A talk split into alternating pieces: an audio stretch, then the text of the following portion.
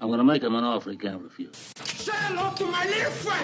Greed, for lack of a better word, is good. Wall Street loves to use confusing terms to make you think only they can do what they do. Keep it up for me. Bienvenidos a Cine Estafas, un podcast donde hablaremos sobre actos poco éticos e ilegales que llegaron a la pantalla grande de la chica y ahora llegan a sus oídos. Vamos a hablar sobre la película La Gran Apuesta, o en inglés The Big Short. ¿De qué va, Pepe? Un oxímoron. Es cierto, El gran corto. Sí. cierto. Que en realidad short. Simón luego nos va a explicar que es una apostar en contra de. que es un short. Lo que vamos a intentar es explicar todo lo que necesitan saber acerca de la película para entenderla. Sí. Pero no quiero meterme en Narrar. hablar de la película, narrarle nada de eso, no. Si quieren verla, vayan a Está verla. buenísima cuando te explican. Cuando Exacto. sabes, está genial. Es que ese es el error de la película. Se mete, o sea, te intenta explicar cosas muy complejas Muy rápido. y no digo que lo haga mal. No, pero- es que es muy. Es, es Da muy por complicado. sentado que mucha gente entiende un montón de cosas que la verdad es que no. No, y te ponen a Selena Gómez y a Margot Robbie, ya no pones atención a lo que te Exacto. están diciendo. Bueno, el caso es que habla de tres casos de unos estadounidenses que trabajan en Wall Street y que se enteran por medio de datos e investigaciones que el mercado está a punto de colapsar. Ayer. caer. ¿Pero qué mercado? ¿Qué mercado? ¿Puedo decir qué mercado? El mercado Sí. este, Inmobiliario. inmobiliario, o sea, casitas y departamentos. Sí. Luego, la película está basada en un libro del mismo título de Michael Lewis. Tocayo. El Miguel Luis. No mames, es Miguel Luis. Aquí podrán ver. Miguel Luis. Y su amigo Y Sammy. su amigo Sammy escribieron el libro más difícil de la historia. Miguel Luis es un escritor estadounidense de no ficción y periodismo financiero. Aparte de sus tiempos libres, mejor amigo de Sammy. con otros títulos como Flash Boys, Boomerang y Misión Imposible con Eugenio Derbez. Aquí Simón está señalando los libros que, que posee de Michael Lewis. De Miguel Luis. ¿Quién Sí. diría que Miguel Luis iba Sí, a Era tan que iba a llegar tan lejos. Sí, yo creí que No, nada más. mira. Miguel Luis eh, trabajó cuando era joven porque pues vino de una familia ahí medio ricachona, ¿no? Que es como Sí. todo el mundo que, me- que se mete en Wall. Street cuando... Se ve tan jodido con Eugenio Derbez, Miguel. Exacto. Y, y trabajó en Wall Street cuando tenía, bueno, recién salido de la universidad. Y después trabajó un tiempo en Londres. Ya tiene mundo, Miguel No Luis. mames, y, la y luego en la gente, de México. y la gente no lo sabe. Ah, Miguel Luis está cabrón. ¿Cómo le hizo este Derbez para conocerlo, no? El tema de la película es básicamente el que se duerme, se lo lleva la corriente y para cabrón, cabrón y medio, ya les va, ya les vamos a contar por qué ese es el tema de la película, o al menos lo que yo discerní. Luego, la película solo dura dos horas. Solo. Solo. Es que, no, de, para todo lo que explica me pareció Poco. Era sí, muy y aparte es- está súper buena. No, no te das cuenta que solo dura dos horas. Y pienso que me hubiera gustado una serie. Ah, estaría ajá. buena con serie, sí. El tono de la película es serio, pero dinámico y hay con- constante estrés. Y obviamente hay que estar muy buzo, caperuso, porque si se te va una, ya valiste mal. Ajá. O sea, le tienes que regresar a fuerza. Para aquellos que no son mexicanos hay que estar pilas. Está narrado, bueno, no narrado, está filmado tipo, este, se llama falso documental el estilo, que es como cámara, cámara en mano, movida o gorilla style, también se le dice estilo gorila, que da la impresión de cámara oculta, o sea, de reality show, de, pero pues está total y absolutamente planeado, por eso se llama falso documental. Está hecha como se mueven los mercados de Wall Street, o sea, todo es así. En chinga, ¿no? Sí. Regresa, pa, pa, pa, pa, pa, pa, pa. La película comienza con que en los años 70 la sección que se encargaba de los bonos en Wall Street era aburridísima. No solo aburridísima, no ganaban casi dinero, eran, Como contadores, eran ¿no? como contadores. Sí. Y Somos pixies. Exactamente. y bueno, era una industria muy aburrida hasta que a un tal Luis Rainieri se le ocurrió, ¿por qué no?, crear un nuevo instrumento financiero. ¿Cómo iba a ser? Era un bono el cual sus intereses serían pagados con las mensualidades de las hipotecas. Es así como se creó aquello que desata todo el desastre expuesto, expuesto en la película, los Mortgage Backed Securities, mejor conocidos como MBSs. ¿Qué son los bonos? Son instrumentos financieros de deuda. Esto quiere decir que al emitir y vender bonos es teóricamente como si accedieras a un crédito. Pero los términos de los bonos pueden ser un poco flexibles, ya que los emites tú junto con el banco de inversión y estos se encargan luego de sacarlos al mercado. Si son que lo digo porque a diferencia de pedir un crédito, pues los créditos los estipula el, o sea, los términos del crédito están previamente estipulados y tú realmente no tienes demasiado que decir ahí ¿Y eso, ese crédito estipulado por quién? Por la... por quien te lo dé. Ah, por el O banco. sea, el banco, ven tu credit score, toda la cosa y te dan crédito. Eh, si son bonos de gobierno o de compañías muy bien establecidas, por lo general se consideran como una de las formas más seguras de invertir. Pero por lo mismo tienen retornos sobre la inversión, por lo general bastante por debajo de lo que se esperaría de las acciones, por ejemplo, entre otros tipos Sí, porque de hay inversión. menos riesgo. Exacto, en las acciones hay más riesgo, que las acciones son eh, tipos de inversión, se llama equity. Equity es ser dueño de una parte de una empresa.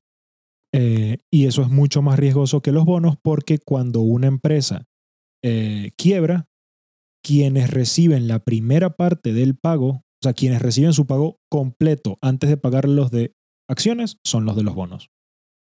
Sí, Entonces- porque estás seguro que lo vas a recibir. Estás ca- casi seguro que lo vas a recibir, sí. Sí. Em, siempre y cuando los intereses, o sea, eh, los, los retornos que te van a dar los bonos van a ser bajos, siempre y cuando los intereses que estipula el Banco Central son bajos. Porque si el Banco Central pone los intereses altos, todo el mundo tiene que subir sus intereses. Algo que se espera de aquí al 2023, se espera que el Banco Central de Estados Unidos suba los intereses hasta casi 3%, cosa que no se había visto en muchos años, cuando hace pocos meses los intereses estaban creo que en 0,25.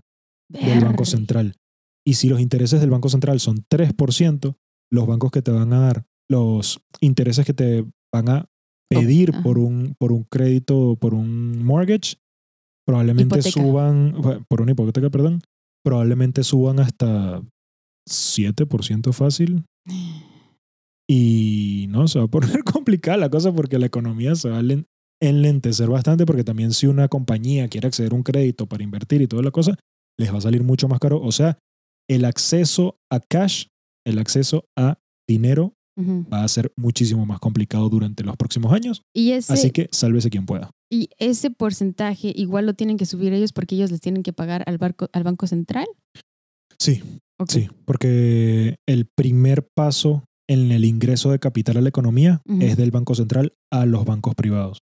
Exacto. Entonces ellos les entonces- cobran un rate, o sea, una tarifa. Entonces ellos necesitan ganarle a ese dinero que ya le pidieron al Banco Central. Exacto. Entonces, eh, hubo una época en que los intereses eran muy altos antes. O sea, hace, hace unos meses estaban en 0.25. Pero, eh, y por lo mismo, los bonos eran una gran inversión y las acciones pasaron a segundo plano. Al final, la gente siempre se va a ir con aquella, con, con aquella, con aquella inversión que les dé mayores rendimientos. Pero a- cuando los intereses estaban súper altos eran los 70, creo que. Creo, no, eran en, en los 30 En los porque fue la 30. guerra. No, ha pasado varias veces. Ah, bueno, ha yo me acuerdo varias que fue el- en la, Ah, no, a partir del 29, que fue la Gran Depresión. la Gran Depresión. Sí, sí, sí. Todo el mundo estaba con Xanax y Prozac. Pobre Sí. gente. Estaban bien deprimidos. complicado. Pero bueno, ¿cómo puedes comprar bonos? A través de un broker. Eh, para que se entienda, las acciones tienen un mercado creado que cualquier persona puede ir y comprar o vender. O sea, tú te metes en internet, le das comprar, como si fueras a Amazon, y te compras una acción y después le das vender y la vendes. Los bonos, no, por lo que tienes que ir con un intermediario quien te permitirá comprarlos o venderlos. Por lo mismo, los costos de transacción de los bonos tienden a ser bastante altos. Claro. Y evidentemente no vas a comprar uno. O sea, ¿cómo puedes comprar No, bonos? los bonos por lo general lo compran compañías que quieren tener eh, garantía de ingresos constantes. La manera más fácil para meterse en bonos para una persona normal y corriente es a través de ETFs. eh, Exchange Traded Funds, que te permiten, que eso sí te puedes comprar por el, en el mercado normal, como si fuera una acción, y eh, te dan acceso a distintos tipos de bonos. O sea, ¿un ETF sería un bono? No, hay ETFs de bonos. Ah, O sea, los ETFs son fondos. Tienen un montón de bonos adentro de ese fondo. Ah, ok. ok, Sí, sí. ok, ok. Entonces lo que te garantizan son ingresos mensuales o trimestrales o lo que sea. Em, Muy, muy poco, ¿no? Un ingreso poco. Depende del tipo de bono, porque hay bonos que son muy riesgosos y te dan buenos, buenos retornos. Es que me Pero acuerdo que me habías dicho que ah, se compran de 10 a 100, una cosa así. lo que es normal son, sí, cantidades de 100. Ok. O sea, Sí, o sea, necesitas es- un montonal de dinero para clavarte en los bonos y O sea, tener para entrarle bien a dinero. bonos, sí, porque es que te cobran, te- principalmente por, por los costos de transacción y todo, y lo complicado que es, la gente normal no se mete en bonos. Es demasiado complicado. Ok. Demasiado complicado y te piden mucho dinero y... No, no vale la pena. Ahora, un adjustable rate loan ah, son créditos que no tienen un interés fijo durante la duración, o sí, lo que dura el crédito total. Lo que dura, dura. Por lo, por lo general, el fee inicial que te dan al comprar la casa El dura fee lo- es el, um, el- el, el- el interés. O sea, el- el- el- sí, el costo de interés, no sé cómo. El fee. se, se escribe FEE. Fi. Ese fee dura durante los primeros cinco años. ¿Sabes qué es fi? Es fifi. Ah. Nah. No, no, claro que No, no. no, Es un no. chiste imbécil. pero no. No, no, no, no. Otra Y al quinto año, No, ahorita ves, ¿qué dijiste? Espérate, ¿qué? Bueno, que el fee inicial, o sea, por lo general, el fee inicial que te dan al comprar una casa dura únicamente los primeros cinco años. Esto es en el caso de un adjustable rate loan. Ujú. Eh, al quinto año, o sea, cuando pasan esos primeros cinco años, dependiendo de si el Banco Central aumentó o disminuyó los intereses, los intereses, los intereses de tu crédito se van a ajustar. Ah, Entonces, ¿qué pasa? Si tú compraste una casa carísima aquí en Toronto ah, el año pasado, De dos por dos. Como de dos por dos, Dos pies por dos Chiquitita. pies. Te, te costó Ah, sí, sí, exacto. dólares, carísimo. y pagaste un millón de dólares, ¿no? Ajá. Pero el- los intereses te salieron bien baratos. Y lo conseguiste a, no sé, una estupidez, u- u- 1% de interés. Pero lo pediste adjustable. Quiere decir que en cinco años tú vas a mantener ese, esa hipoteca sobre la casa de un millón de dólares, pero ahora los intereses van a ser de 5%.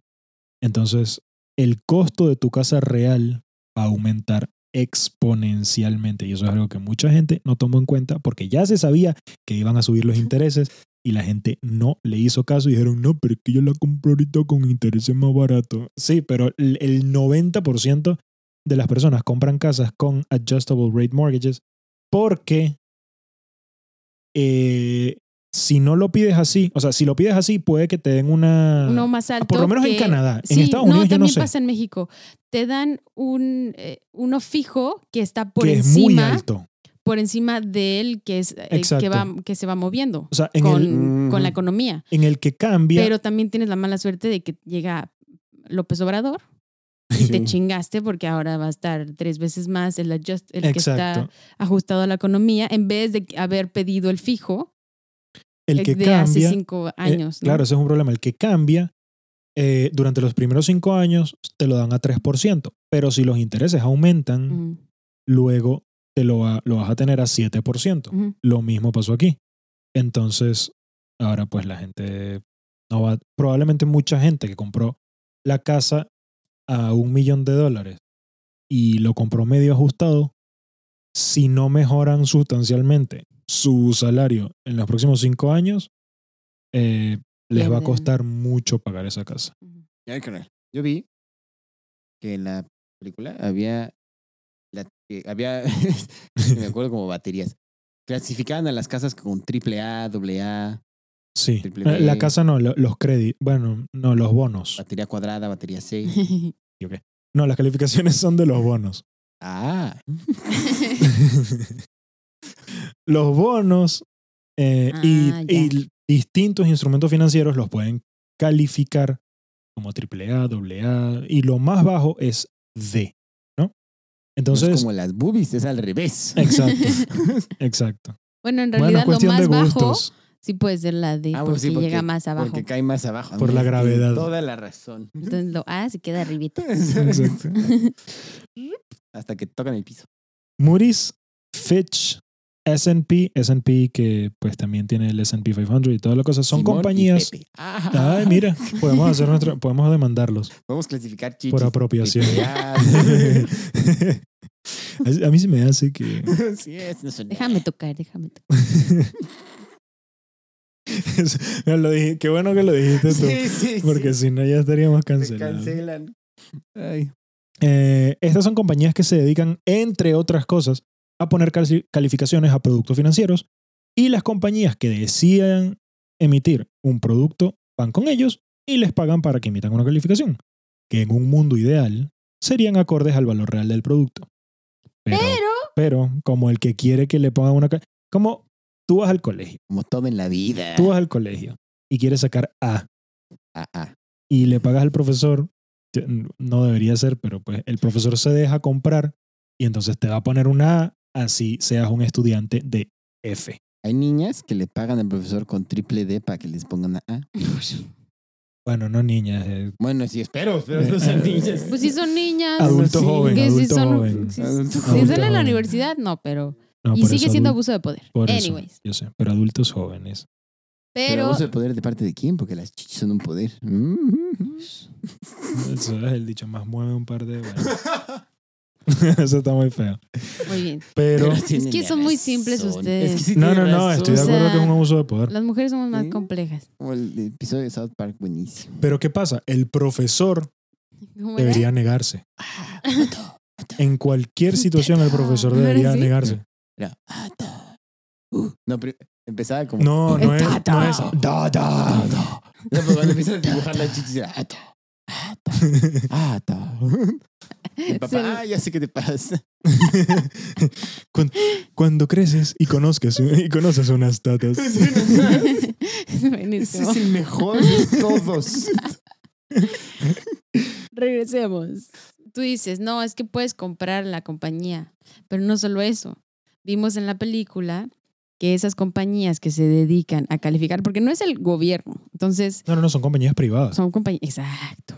Entonces ellos quieren abarcar el mercado, ¿no? Si estás compitiendo contra una, si yo, yo califico y tú también calificas, no, mejor venga chepa acá, no, no vayan con Simón, Obviamente. Entonces, y yo te pongo triple A. Tú lo que- claro. Yo quiero, yo como empresa privada, mi principal objetivo es generar ingresos. Así que si Ya quieres que yo te ponga triple A, ven conmigo, Venga, chico. genero ingresos. Así que Burry, que Burry, Burber Burry, lo, este, lo actúa este Christian Bell, o sea, Batman.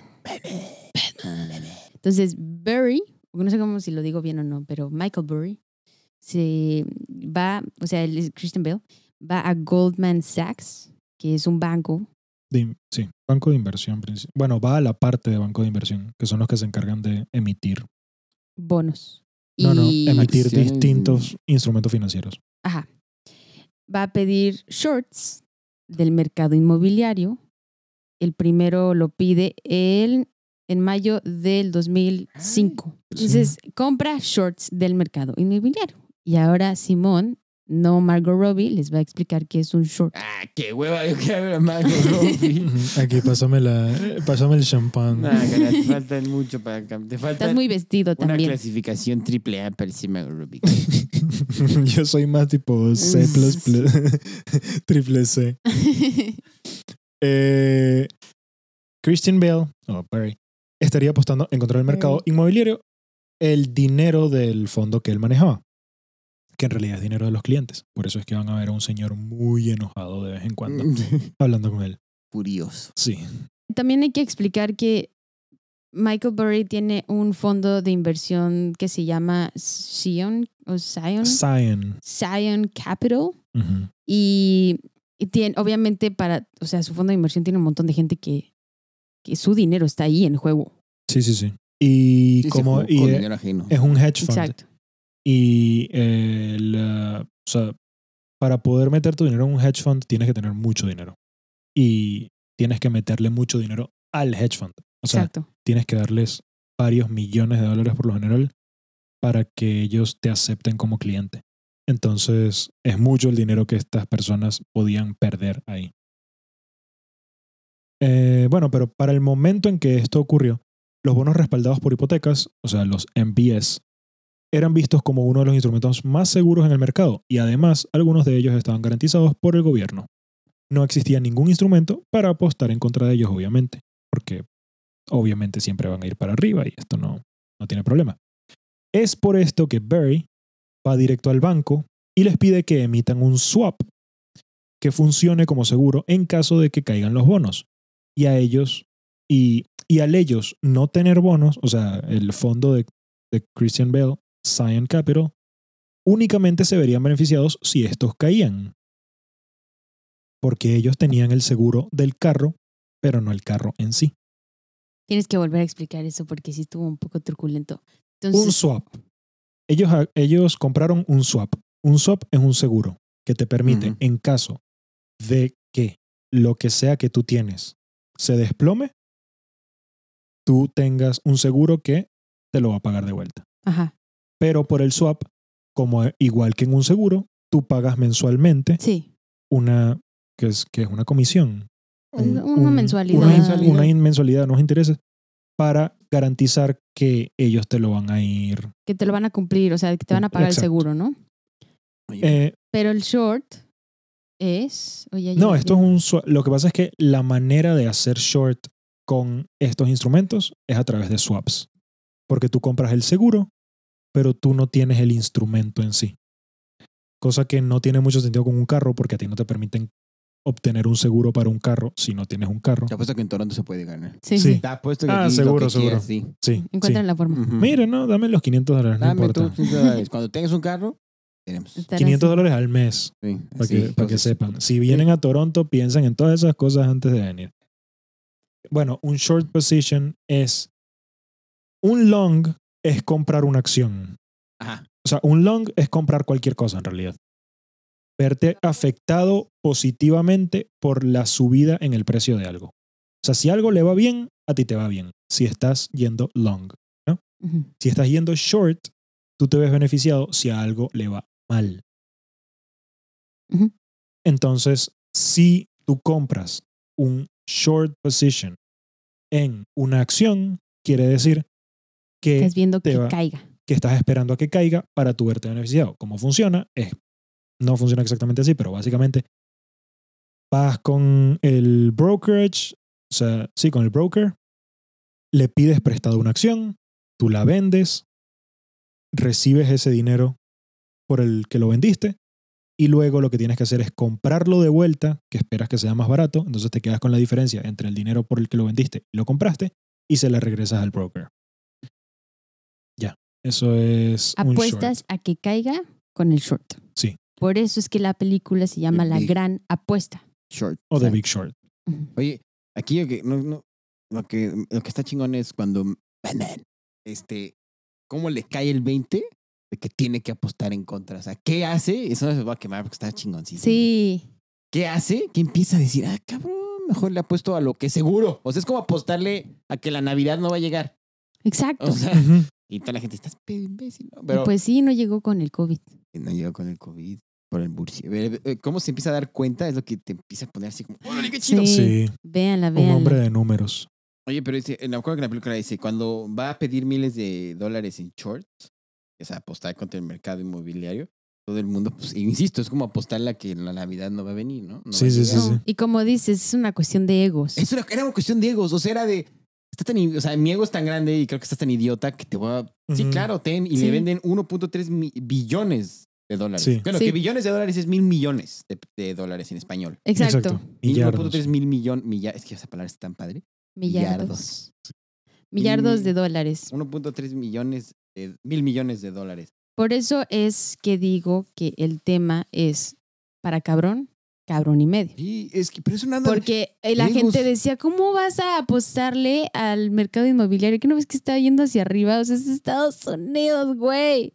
Y él, "Ujú, seguro, pues sí, ok, igual vas a tener, o sea, Sí, tú me vas a tener que pagar el seguro. sí. La mensualidad del seguro me Y la vas a tener que entonces ellos decían, vamos a ganar un montón de dinero con este, con el seguro. O sea, pagan, que este güey va en contra de eso. Debe haber algo que yo no estoy viendo, pero estos güeyes nublados por su, por su pinche arrogancia Wall Streetera. Pues arrogancia y más bien la avaricia, o sea, Sí, no, y decir, y ¿qué? todo- Vamos a ganar. Bueno. y hasta se No, fueron de sí. fiesta y todo a celebrar que le habían vendido tantos miles Sí. de dólares en shorts. Pero aún así, si, si, si te gira tan, si no tienes tanto ego, porque no creo que sean idiotas, pero si no tienes tanto ego, dirías, por- Hay algo raro aquí. hay algo raro, ¿por qué alguien me viene a Mm. pedir esto? Y con tanto Y no un güey cualquiera, o sea, no es un imbécil con dinero. Es un güey que no es un imbécil, que sí, que, Mm, o sea, ahí, en, no en defensa de, sino más bien agregándole a la a este sentido de superioridad que tienen. Goldman Sachs es el banco de inversión más grande del, no sé si del mundo, pero de Estados Unidos. Y este tipo, sí, tiene un hedge fund y definitivamente es una persona brillante. Pero ante los ojos de Goldman Sachs, es un imbécil, es- no es nadie. no es nadie. Pero no es que es no nadie, solamente fue con Goldman Sachs, también fue. Yo sé, yo sé, yo sé, pero digo, ante los ojos de, El Por más ej- grande. por de todos estos bancos de inversión que manejan eh, miles de millones de dólares al día. Claro. Lo que este tipo hizo fue... eh, Está bien. Está bien, sí, no importa. Vamos a ganar un poquitín. Que después se les, se les dañó Sí. todo. Un balazo en Que- la pata. Pues, o sea, en la película te cuentan cómo cuando ellos, o sea, los del banco van a celebrar, un güey, como nosotros decimos, se dijo, a ver, a ver, hay algo aquí. Y, ay, se pone buena la película. Vayan a verla. Em, entra el segundo personaje más importante, pero no cuando lo de la fiesta, sino así como en, en otra escena. El segundo personaje más importante, que es Mark Baum. El mejor. Sí, sí, sí, les va a encantar. Interpretado por Steve Carell, a quien van a amar. Sí. Eh, de hecho, al principio, cuando lo presentan, eh, dice un, un chistorete ahí medio religioso, no se los quiero cebar, así que vayan a ver la peli. Y eh, está basado, eh, Mark Baum está basado en Steve Eisman. Él es, él, sí, no sé si sigue haciendo, pero en ese momento era manager de Front Point Partners, otro hedge fund. En la película, cuando entra, al principio sí dices como, ¿qué pedo con este señor? Qué poco tacto tiene, ¿no? sí, sí, es un loco. sí, es un neurótico. Pero luego, cuando lo vas conociendo y ves que en realidad está angustiado y abrumado por el abuso de las grandes compañías y el gobierno que es mega corrupto, dices, no manches, él es... O sea, realmente está tratando de hacer el bien. Es un justiciero loco, incomprendido, que, Claro. que él no quiere dinero, lo que quiere es que la gente no sea imbécil y que no Sí. abuse la gente de la otra gente. Él, él está angustiado de que la gente no se da cuenta de Que va a valer mal. que va a valer madres y que no solo les están robando, les están, se los están chingando todo constantemente, ¿no? Y dice, es que That's what La- she said. Pero en, en honor a, A Steve Michael, Carell, ¿no? Sí.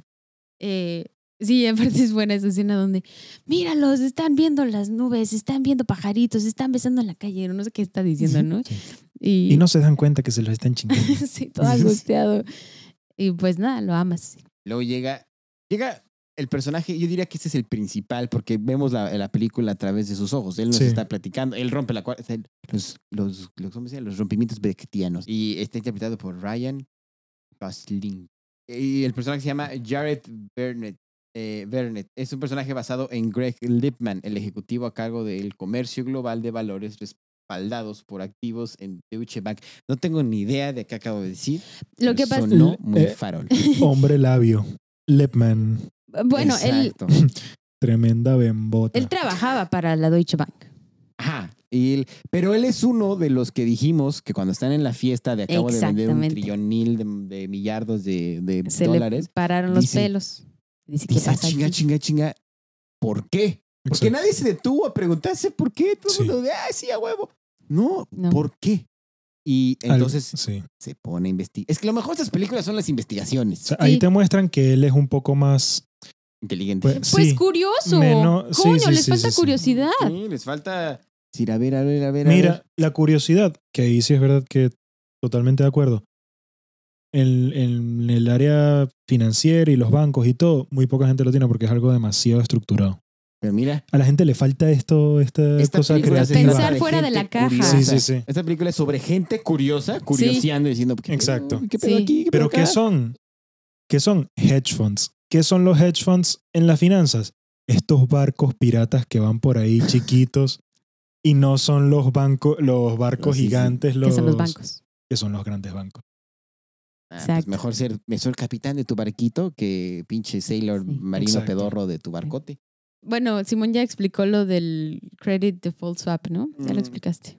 No, no tanto, swap no tanto. no. Ah, No, ah, no, ok, no, a ver, explíquenos, Ese Simón. es básico. el Sí, sí, sí. Eso, eh, realmente esa es la base de toda la película. Ajá. Que el credit default swap es un instrumento financiero que funciona como un seguro. O sea, lo medio expliqué antes, pero vamos a ahondar en esto. Es que es necesario realmente Ah, que el se quede en la El cabeza. CDO. Bueno, en el que el vendedor del bono garantiza al comprador que en caso de que el bono entre en default, ¿y que es default? Que no puedan pagar la deuda, se ve obligado a garantizar los pagos. Esto básicamente te pone de primero en la fila para recibir el dinero de vuelta antes que el resto de las personas que tenían bonos. Entonces, si bien el bono te permite recibir el dinero antes que los que tienen acciones, el swap te permite recibir el dinero antes que los que tenían bonos. Mi cerebro acaba de... Te digo, te digo, cuando, cuando, o sea, cuando un, cuando una empresa, porque con el gobierno, pues nunca, o sea, pudo caer en default, pero digo, el, el gobierno nunca va a quebrar. No. Pero lo que me refiero es, cuando tú tienes bonos de una ¿Quién empresa, sabe, canal? La 4T Bueno. va- está ahí, ahí está. Bueno, sí. no, mira Venezuela. Venezuela tuvo varios bonos que cayeron en default. Eh, pero bueno, cuando los.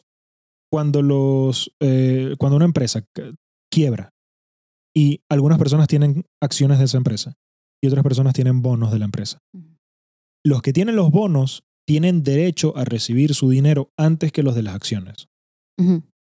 Funciona así, punto y final. Por eso los posibles ingresos de los bonos son menores que los de las acciones, porque las acciones tienen más riesgo, entonces... Pero estos bonos se están pagando con las hipotecas. Pero los bonos, estos bonos se están pagando con las hipotecas. Pero eso no es tan importante ahorita. Lo que es importante es que cuando tú tienes el swap, el swap es un, es un seguro Ajá. para los bonos. Y entonces, si la empresa cae, si es verdad que los de los bonos van a recibir el dinero antes que los de las acciones, el del swap va a recibir dinero antes que los de los bonos. Porque, ¿qué pasa? Muchas de las personas que, o sea, esto cayó tan fuerte que incluso muchas de las personas que tenían los bonos no recibieron su dinero. Entonces solo le cayó Sí, los de los sí. swaps. Le cayó prin- primero a los de los swaps y los de los bonos. De 100 dólares que invirtieron habrán recibido de vuelta 5 dólares. Es que estoy Mientras confundida que los de los swaps recibieron mucho más. estos swaps, estos seguros fue de que en caso de que caiga. En caso de que caiga, tú recibes un... Sí, Ok, el, el Pero ya, ya lo entendí. lo que ellos llaman el principal. En sus hojas de Excel y sus investigaciones dijeron, ah, Sí. este barco se va a hundir, cabrón. También es importante explicar qué es ISDA, porque tú explicaste en, en el principio, dijiste, no puedes comprar bonos así como por tus huevotes, ¿no? O sea, tienes que ir con un broker. Ujú. Ec- Pero existen compañías que no necesitan el permiso de un broker. Simplemente Eh, van y lo hacen. No, sí lo ¿No? hacen con un broker, solo que tienen permito- permiso de comprar más. Ah, ok. O sea, invertir Ah, mayor, ok, mayor ok. cantidad. Sí, sí. Y esas son las compañías que son miembros de ISDA. Y como compras mayor cantidad, los al final eh, vas a tener menor costo de transacción. Ajá. O sea, el punto es que ahorras un chingo de dinero si eres miembro de ISDA. Sí. Pero para ser miembro de ISDA, Ser Tú- millonario. tu hedge fund necesita ser, por lo menos tener un billón en inglés de dólares. Era, era billón 500, creo. Algo así. Un. Ajá, uno punto algo, ¿no? Y que los Era cerca de chavitos 1.5. No, no llegaban. Ajá, tenían Ellos tenían 30 millones. Yo sí, Que igual es un montón de dinero, ¿no? Para para con sus 30 millones. trabajarlo Sí. en la cochera de su casa. y no tenían, creo que no tenían dinero externo. No, pero ellos, por alguna razón, se enteran de esto que va a pasar. Y entonces van con el novio de mi hermano, Brad Pitt. Brad Pitt, Brad Pitt, Pitt. que, que lo conocen, quién sabe también cómo. Pero Era amigo uno de la papá del amigo del sí, tío. que, y- se, que lo conoció que casi, casi paseando su perro, ¿no? Sí. Sí. Sí, este porque güey- es importante que destacar eso, que los chamitos eran, pues no son personas cualquiera. No, este, no, no, O sea, no. vienen de Nunca. familia de personas que han trabajado en Wall Street durante años y tienen contactos. O y pues es increíbles. herencia de, de hábitos, ¿no? O sea, y ellos iban a entonces, llegar ahí eventualmente. Claro. Pero Sí, sí, sí. llegaron así por lo Digo, en de- vez de ellos que tra- terminar trabajando con Goldman Sachs, eh, Lo hicieron por su cuenta. por su Claro, a cuenta. Goldman Sachs. que mucho mejor, que se pusieron a chambear. Y cuando, cono- o sea, Brad Pitt en la película es un güey que tiene un chingo de contactos porque él también tiene un hedge fund que es Tenía. multimillonario. O tenía, ¿no? Ya se había, ya había cerrado su... Bueno, pero, o sea, tuvo, No, te- tenía, Tienen un montón de contactos. y tiene un montón de contactos. Es que el, el hedge fund que se le había cerrado no. Y Brad Pitt es quien los mete a lista sin la necesidad de tener un millón de un billón de dólares. Honestamente, eso no, creo que no lo explican muy bien, pero Brad Pitt, yo creo, no estoy seguro si tenía un hedge fund él o si trabajaba en uno de estos bancos no, de era él, inversión. era Commons, no sé qué cosa. Mm. Él- es de él. Que Brad Pitt, en realidad, o sea, el nombre que le ponen ahí el güey es otro nombre, no es ese es su nombre. Le cambiaron el apellido. No se llamaba Brad Pitt. No, o sea, depende del nombre. Exacto. Pero bueno, estos chamos, lo que quería decir de ellos es que al final de la película, ves que Brad Pitt cuando va a vender los swaps que ellos tenían, eh, habla con alguien y le dice, mira, eh, tengo aquí, o sea, quiero vender unos swaps que tengo. Ah, y, lo y, la persona, ajá, y la persona le dice, eh, ¿cuánto tienes? Tengo 300 millones. Y el tipo le dice, ajá, ¿y cuánto quieres por ellos? Quiero 100 millones. O sea, que de cada 300, sí, eh, está recibiendo 30% de su inversión. Bueno, 33% de su inversión, que al final termina recibiendo creo que 80.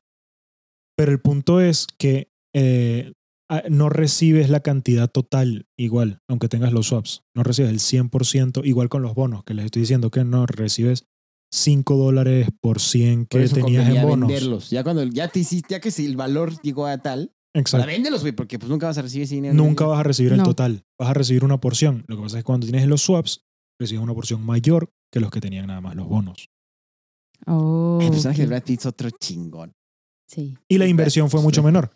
Es algo que se llama leverage, o sea, inviertes eh, apalancamiento, se llama en español, que es básicamente invertir con dinero prestado.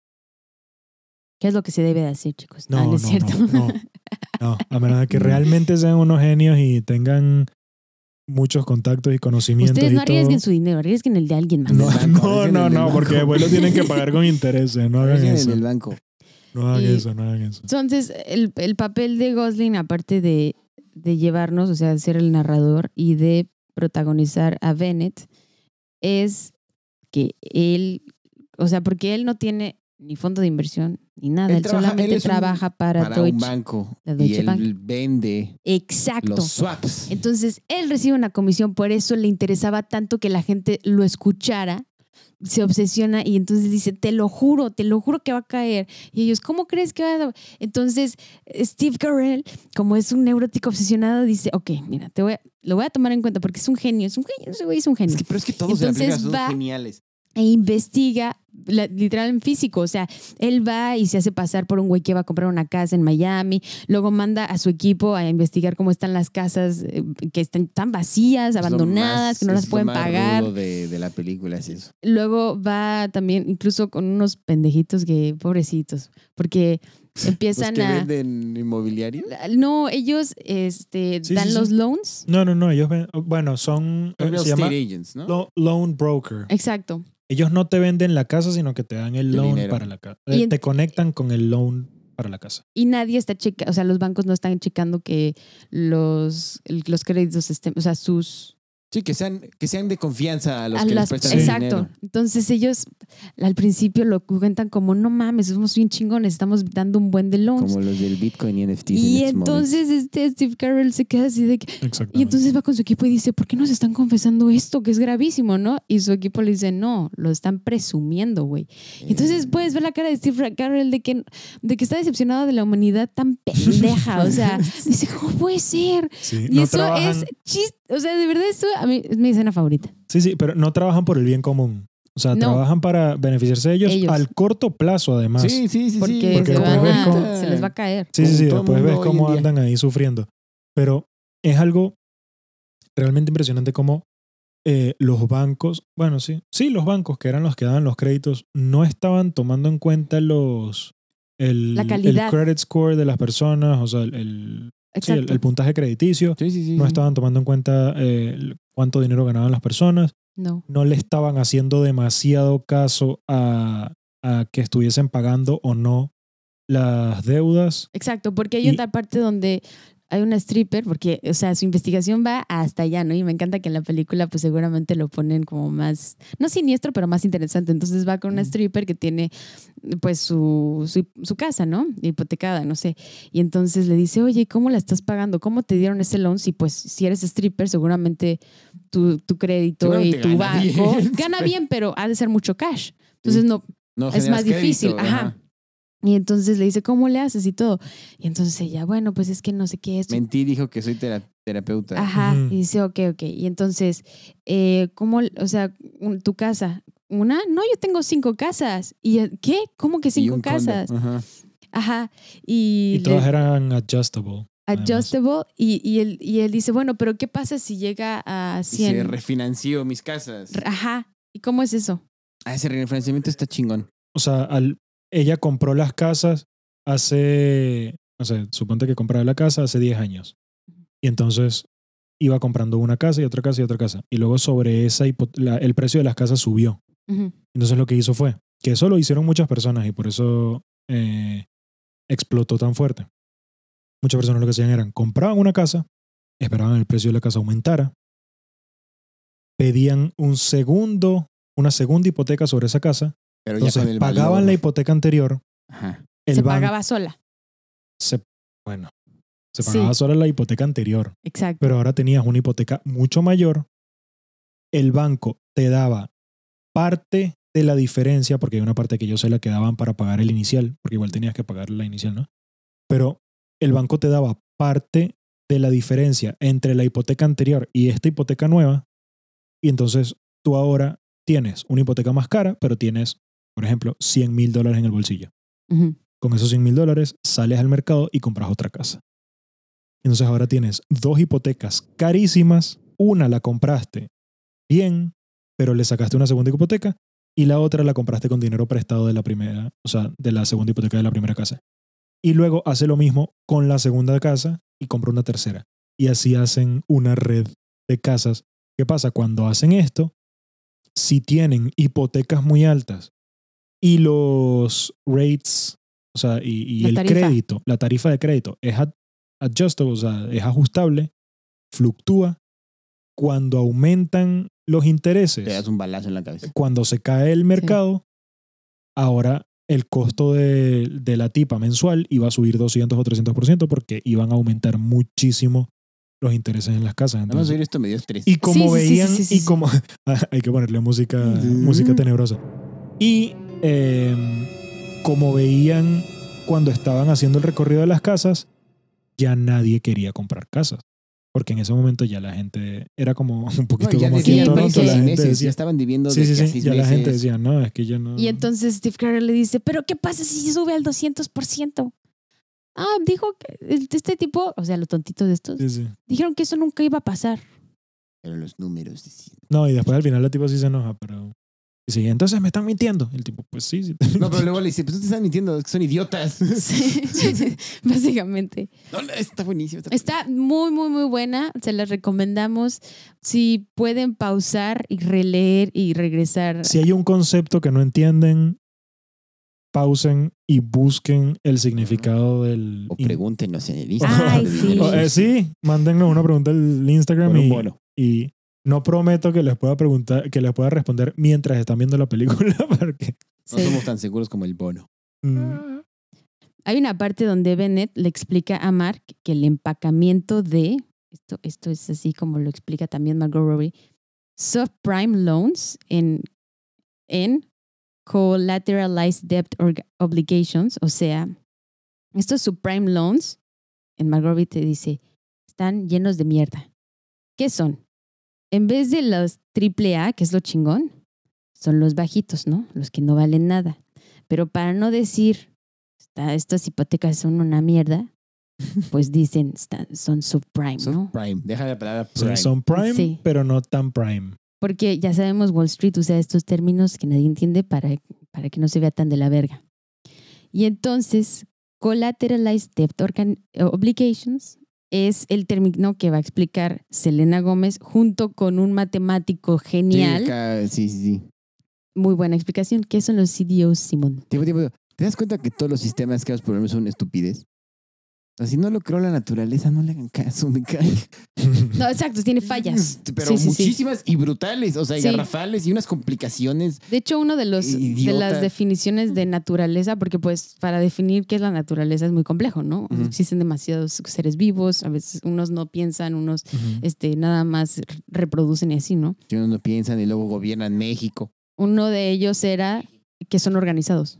O sea, la naturaleza está organizada perfectamente. Sí, sí, sí, todo tiene su función. Sí.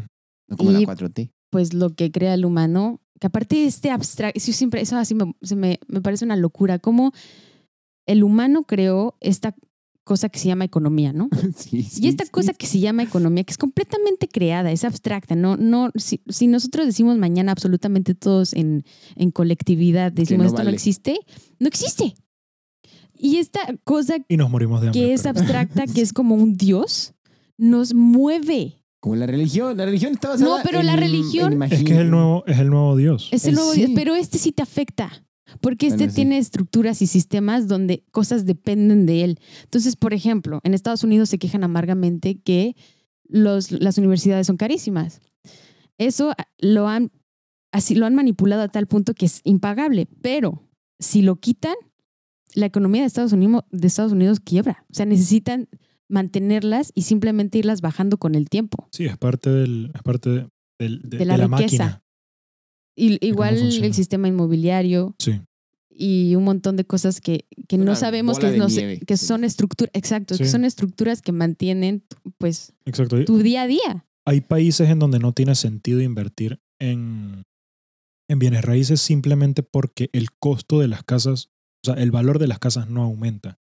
Entonces la gente no, porque en Estados Unidos la gente no invierte para tener gente rentada y tal. No, invierten porque eventualmente van a poder vender esa casa y va a valer mucho más. Claro. En muchos países del mundo eso no funciona así y no es negocio. Entonces, en esos países, la que Suiza es uno de esos países, Ah, pero esos hijos de su chingada Eh, madre. como les entra el dinero. sí, sí, sí. Es de otra manera. Hay que invertir en. Pero vamos a matar. Bueno, no matar, pero vamos a chingarnos todo el oro judío que podemos. Qué rápido lo No, y vamos a aceptar todo el dinero robado de los gobernantes venezolanos, ¿no? Pero bueno, eh, los CDOs. Es que los CDOs que son eh, los instrumentos financieros sobre los cuales Ryan Gosling o Bennett creó los swaps. Porque los swaps de este mm, Batman. de Batman no eran sobre CDOs. En cambio, los de Bennett sí. Los de Bennett eran aún más riesgosos todavía. Para explicarlo fácil, son como MBS, como Mortgage Backed Securities, porque igual collateralized quiere decir que eh, tiene algo por detrás sustentándolo, pero son muchísimo más complejos y mu- de muchísima peor calidad como instrumento financiero.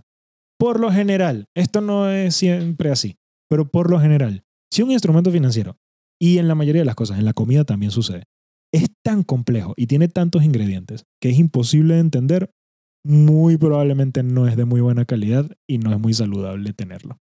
Ah, ya. Simón habla de los productos que compras, o sea, empaquetados. Si tienen Sí. demasiados ingredientes, probable que sea basura. Exacto. Igual pasa con estos instrumentos financieros. Los CDOs, la, de las primeras cosas que vas a encontrar en Internet cuando buscas qué es un CDO, siempre va a decir, son instrumentos financieros extremadamente complejos. Ya ahí sabes que se Ya puede- valió madre. que Y puedes ir entonces Elena rezando. Gómez te lo explica, eh, lo entiendes perfecto. Porque van apostando así, ¿no? Oye, yo apuesto que este no sé qué. Ah, yo apuesto que esa Ah, señora está chingón, sí, sí. este, que apostó va a ganarle al que le apostó ah, pues entonces yo digo que esa señora que le apostó al que le apostó, yo le apuesto al que le aposté, así, ¿no? Y entonces, obviamente, si pierde de que no manches, es que yo juraba que el siguiente que ibas a sacar, porque lo explican como jugando ahí póker, el que ibas a sacar iba a ser as y no fue, entonces en cadenita tu, tu, tu, todos pierden. Sí. Y entonces también está el synthetic CDO, o sea, el, el, ah, el, sí, el sí, CDO sí, sintético, y es el CDO que se crea basándose en otro CDO, pero sin realmente tener nada en qué basarse. más que esta idea del CDO. Es una locura. Es una locura que no tiene sentido y que no debería ser legal, pero bueno. Y, Yo soy te- un poco y ahí más lo entiende. Steve Carell y puedes ver en como un falso documental cómo se angustia y está comiendo en un Nobu. El, el- al- alias Con el robo. Alias del Robu. Hijo con de su un- pinche madre. Nunca he ido a un, a un robo. Yo he, ido, No. yo he ido de gorra dos veces. Y si mi amigo Pepe Rangel está oyendo, fui con él las dos veces de gorra porque fuimos a grabarlo. ¿Pagó él? No, nadie pagó. Ah, o sea, el el restaurante nos, nos invitó la invitó. comida. Ah. Digo, Y tú que- hablando mal aquí de ella. ¿eh? No estoy hablando mal del robo. O sea, es un maldito robo, pero. Sí, sí. Y la sí. comida no está tan brutal, ¿eh? Ni la porción, nada. O sea, Está mejor este el sushi que está aquí por la casa. Está mejor los taquitos de ahí del fogón que el pinche robo. Pero. Ah, pero es que es sushi, ¿no? Es Pero que es no, japo- no comida es sushi, o japonesa. sea, es, comi- es- es fusión japonesa peruana. No está mal, no está mal. Sabe sabroso. Oh. Sí, está chingón. Y es de Robert De Niro. Ahora, un mortgage-backed security es un tipo de instrumento financiero que recibe su valor a través de, como dice su nombre, mortgages, o sea, hipotecas. Entonces, todo el valor que tiene este instrumento viene directamente de la calidad de las hipotecas que, en las cuales se basa. Entonces, si tú recibes dinero todos los meses de ese mortgage-backed security, O sea, de es ese bono, bono, de, exacto, de- porque es un de bono, las hipo- que Entonces- las hipotecas pagan. ¿Puedes Sí. traducir mortgage back, back security? es una, un security, que es un instrumento financiero, backed, o sea, eh, Respaldado. respaldado por Hipotecas. mortgage, hipotecas. O sea, instrumento financiero respaldado por hipotecas. Y simplemente lo que, lo que quiere decir esto es que tú compras un bono, que es el Mortgage Backed Security, y ese bono te va a permitir recibir mensualidades como cualquier otro bono, pero la diferencia es que mientras que ese bono normal que tú compras, la mensualidad te la paga el gobierno o una empresa, en este te lo pagan las hipotecas que están pagando cientos de miles de personas. Entonces, en teoría, es algo, si las hipotecas son de calidad, es algo muy seguro, porque lo garantizan cientos de miles de personas. Entonces, la compañía que emitió esos bonos no a riesgos, o sea, no, no es su dinero el que está pagando los bonos. Entonces, el No, dinero, no, no. ellos nada más lo emiten Exacto. y se Entonces- quedan con el dinero de los bonos, que en teoría podrías decir, bueno, pero es que ese dinero ellos lo están usando para luego dárselo a las personas que van a pedir nuevas hipotecas, y entonces sí se está moviendo el dinero. Pero es una manera extra en la que le entran aún más dinero a, la- a los bancos. Obviamente el, el banco no quiere arriesgar su dinero. Como les digo, arriesgan el dinero que no es de ellos. Sí, pero es un banco. no es una persona normal. Los bancos siempre O sea, hacen eso. Siempre tienen dinero que no es de ellos. El banco siempre gana, como, como el casino. Vayan a ver la película. Váyanse la- Vayan ya. Sí, y. y ¿qué? Digo, váyanse a la verga. No se vayan a la verga. Los No, queremos mucho. O, o sí, váyanse. Ahí vamos a estar nosotros esperándolos con nuestro nuevo episodio de, de, de Sin Estafas y de. Y si pudiéramos, les, daría, les daríamos un cafecito y todo. Ah, oigan. Y, ay, pero dejé mi teléfono. Ya estoy al aire con mi, con mi podcast en inglés de película. Ah, carnal, promocionalo aquí, promocionalo aquí a nuestro amplio público. No importa, lo ponemos en, en el link de Sí, YouTube. sí, se llama The Movie Sound Out, algo así. Porque mucha gente no nos oye por YouTube, pero para aquellos que no que dicen, ay, ¿dónde sale ese link? En YouTube. en YouTube. Está bueno. Sí. Es con mi amigo Brian, que es este de Hong Kong. Y es la persona más estoica y al mismo tiempo simpática que he conocido en mi vida. En ese, o sea, su Simón, estoicismo es chistoso. te robaron tu puesto. No manches. No, el canal no es tan estoico, es bastante expresivo y bastante charachero. ¿Sí? Sí, cómo no. Ah, Ah, ¿qué es que es de Venezuela. Sí, Aquí. pero no, mi amigo es, es así, es de cuenta que estás viendo un maniquí y es brutalmente chistoso, güey. Bueno, vayan a ver la película. Si tienen alguna duda, nos escriben por Instagram o Instagram. Búsquenos en Instagram como Dinero Sucio Podcast. ¿Sí, no? Que es lo único que importa. Ah, Está bien. carnal, ya valió madre. Nos vemos en el siguiente episodio. ¡Chao!